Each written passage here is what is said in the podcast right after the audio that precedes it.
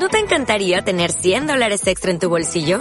Haz que un experto bilingüe de TurboTax declare tus impuestos para el 31 de marzo y obtén 100 dólares de vuelta al instante. Porque no importa cuáles hayan sido tus logros del año pasado, TurboTax hace que cuenten. Obtén 100 dólares de vuelta y tus impuestos con 100% de precisión. Solo con Intuit TurboTax. Debes declarar para el 31 de marzo. Crédito solo aplicable al costo de la presentación federal con TurboTax Full Service. Oferta sujeta a cambios o cancelación en cualquier momento.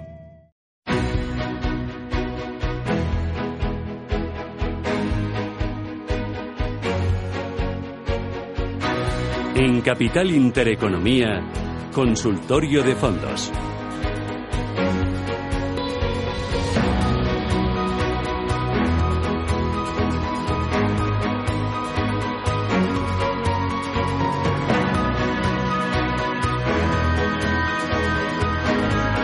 Consultorio de fondos con todos ustedes están invitados a participar a través del 915331851. Si lo prefieren, saben que tienen un teléfono donde pueden dejar sus mensajes de texto o sus mensajes de audio. 609224716. Hoy el consultorio lo hacemos con Borja Nieto. Borja, ¿qué tal? Buenos días. Muy buenos días, Susana. ¿Hace más frío o menos frío?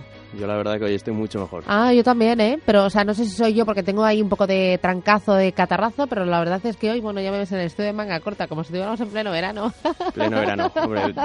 ya me pasa un poco, ¿eh? Efectivamente, pero es verdad que veníamos de mucho frío, así que formas, esto soy un poco doña calor, esto hay que decirlo, que tengo aquí al equipo un poco descolocado porque el termostato lo tenemos en niveles muy diferentes, pero bueno, eh, es así, ¿no? bueno, Borja Nieto es cofundador de Mi Capital. Eh, oye, me interesa, eh, ¿vosotros estáis cambiando vuestra estrategia o vuestra forma eh, de asesorar o, los fondos que eh, eh, estáis recomendando por el tema del coronavirus? ¿Estáis siendo más o menos agresivos con los fondos que invierten en emergentes? La verdad que seguimos con la, con la misma estrategia desde principios de año, ¿no? Ya estábamos un poco más defensivos a principios de año y la verdad que, que lo estamos manteniendo, ¿no? Es verdad que el coronavirus pues puede afectar un poco sobre todo al crecimiento global, aunque yo creo que muchas veces es más pánico que, bueno, que otra cosa, ¿no? Y es verdad que el mercado el lunes pues cayó con fuerza, pero luego ha ido subiendo poco a poco, ¿no? Si yo quisiera invertir en mercados asiáticos pensando en un horizonte de inversión de 5 o 10 años, pensando en mis hijos y en el futuro, eh, dime dos, tres fondos que tú digas, estos merece la pena.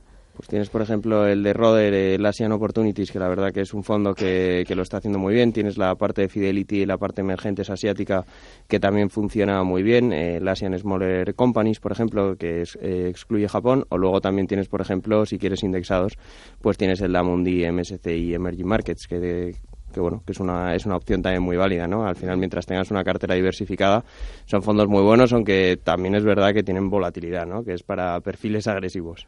Eh, oye, dentro de Estados Unidos, ¿vosotros seguís apostando por tecnología? ¿Creéis que todavía hay oportunidad en, eh, en la tecnología eh, que cotiza? Bueno, son empresas globales más que Estados Unidos, ¿no? Sí, es verdad que Estados Unidos tiene la gran mayoría de empresas tecnológicas grandes, ¿no? Entonces, bueno, muchas veces asociamos tecnología a Estados Unidos, aunque luego también hay grandes empresas por ejemplo en Asia, que lo están haciendo eh, muy bien.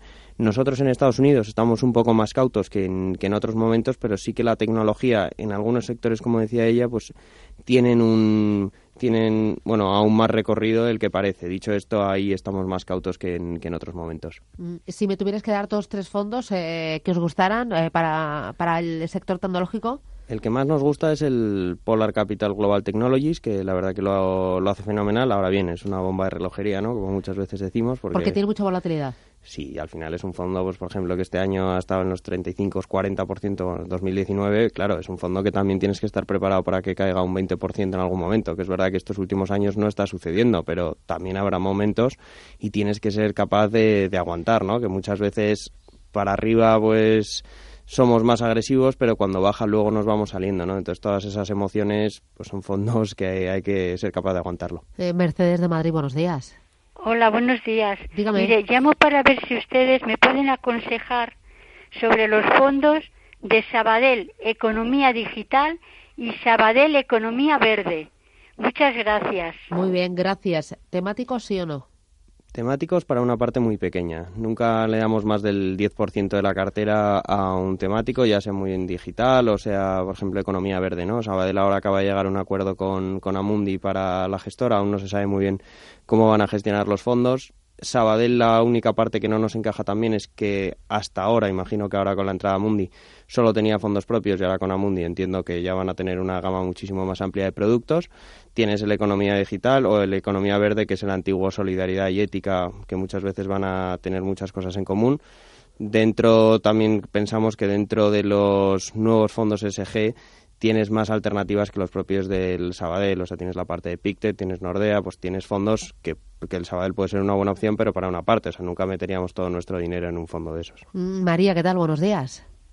Hola, buenos días. Muchas gracias por atenderme. A usted. Pues quisiera, quisiera plantear tres preguntillas muy, muy cortitas.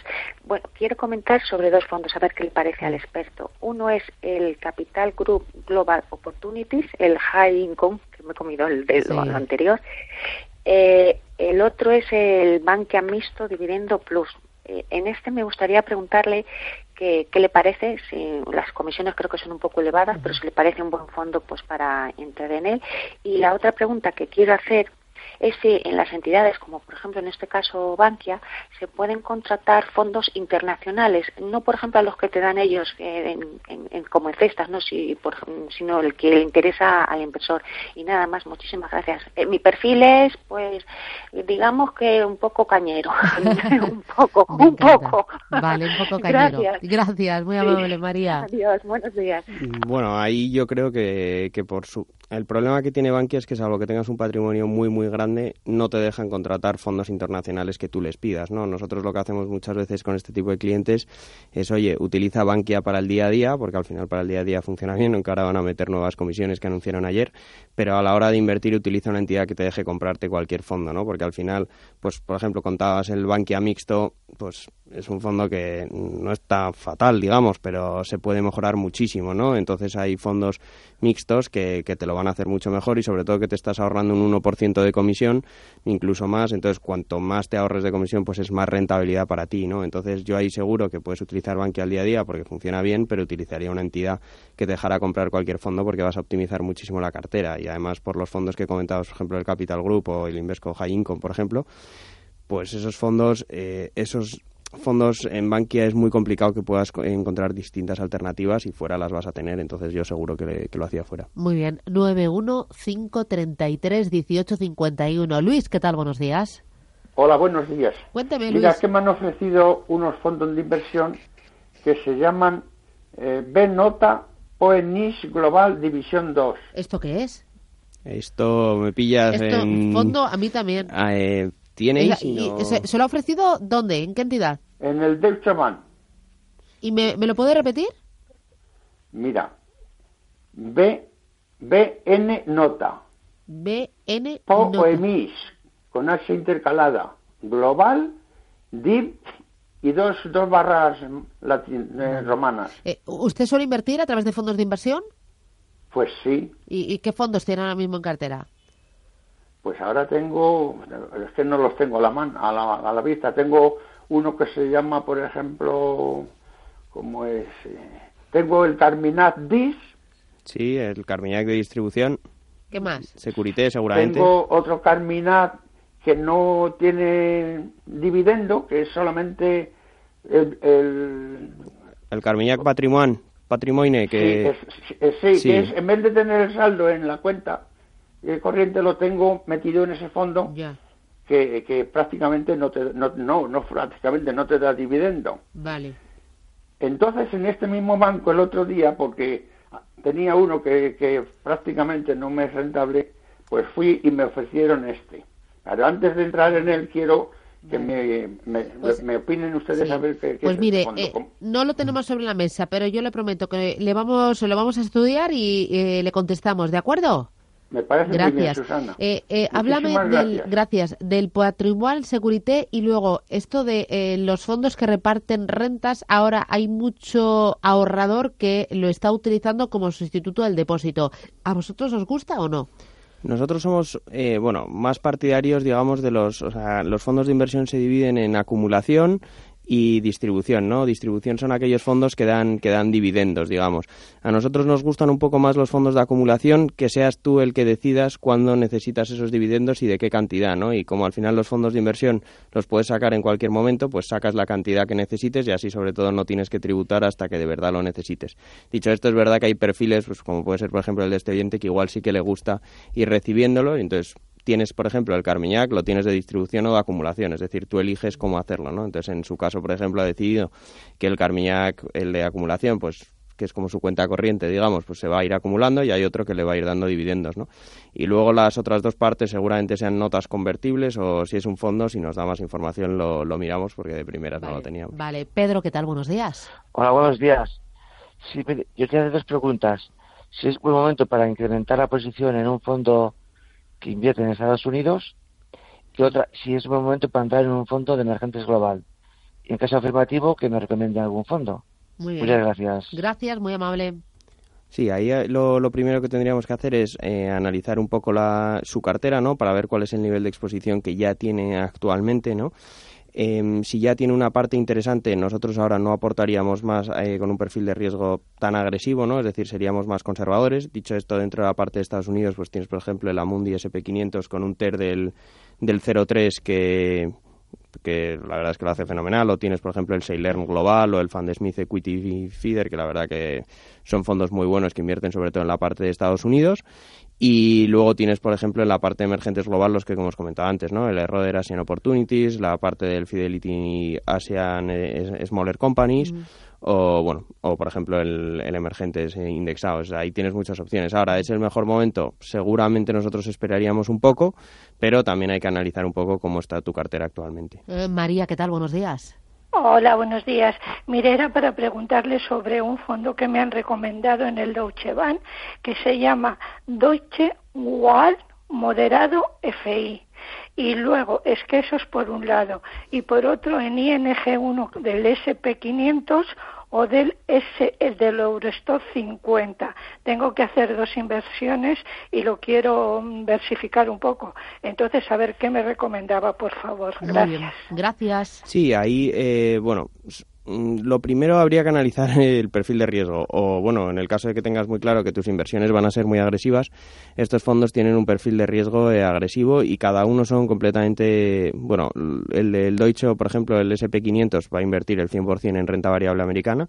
Ahí es verdad que dentro de la parte ING hay opciones que lo puedes hacer con menos comisiones pero dentro de ING es el mejor fondo seguro de renta variable americana el fondo naranja Eurostox 50, pues es un fondo al final que replicas al, al Eurostox. Ahí sí que vemos que hay otras alternativas que te pueden dar un poco más de rentabilidad. Y en el Deutsche, por ejemplo, que tienes una arquitectura más abierta, pues puedes preguntar por el Amundi MSCI World o tienes otras opciones. Dicho este, ese fondo ya está bastante bien. Eh, Roberto, ¿qué tal? Buenos días. Hola, buenos días. De Barcelona ya, ¿verdad? Sí, vale, sí, sí. dígame.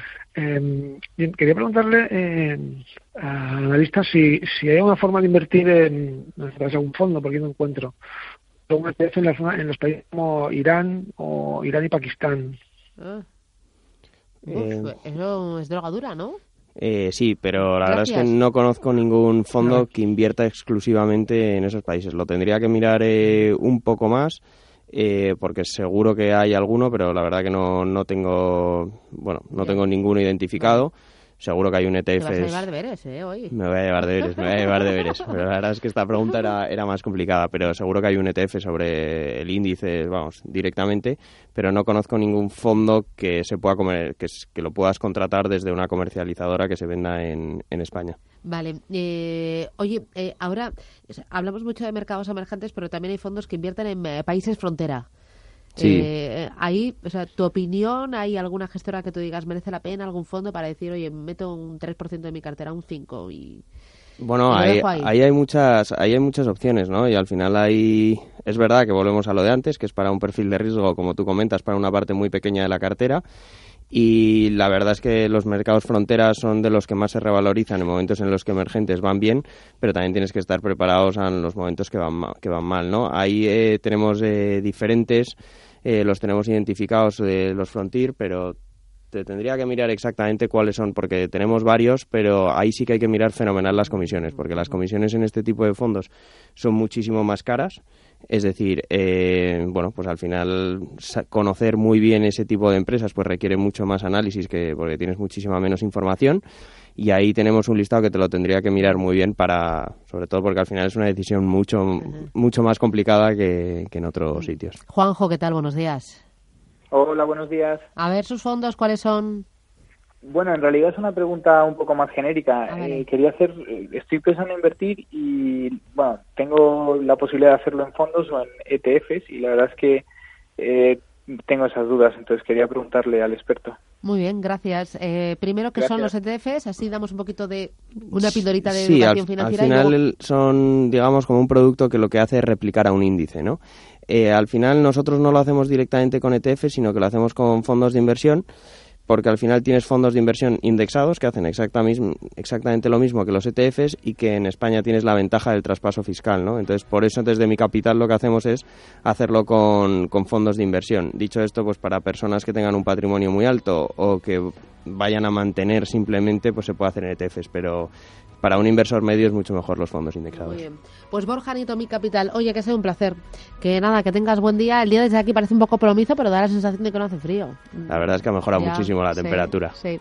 Oye, Borja Nieto, mi capital, que muchísimas gracias. Que tengas un feliz día y hasta pronto. Igualmente.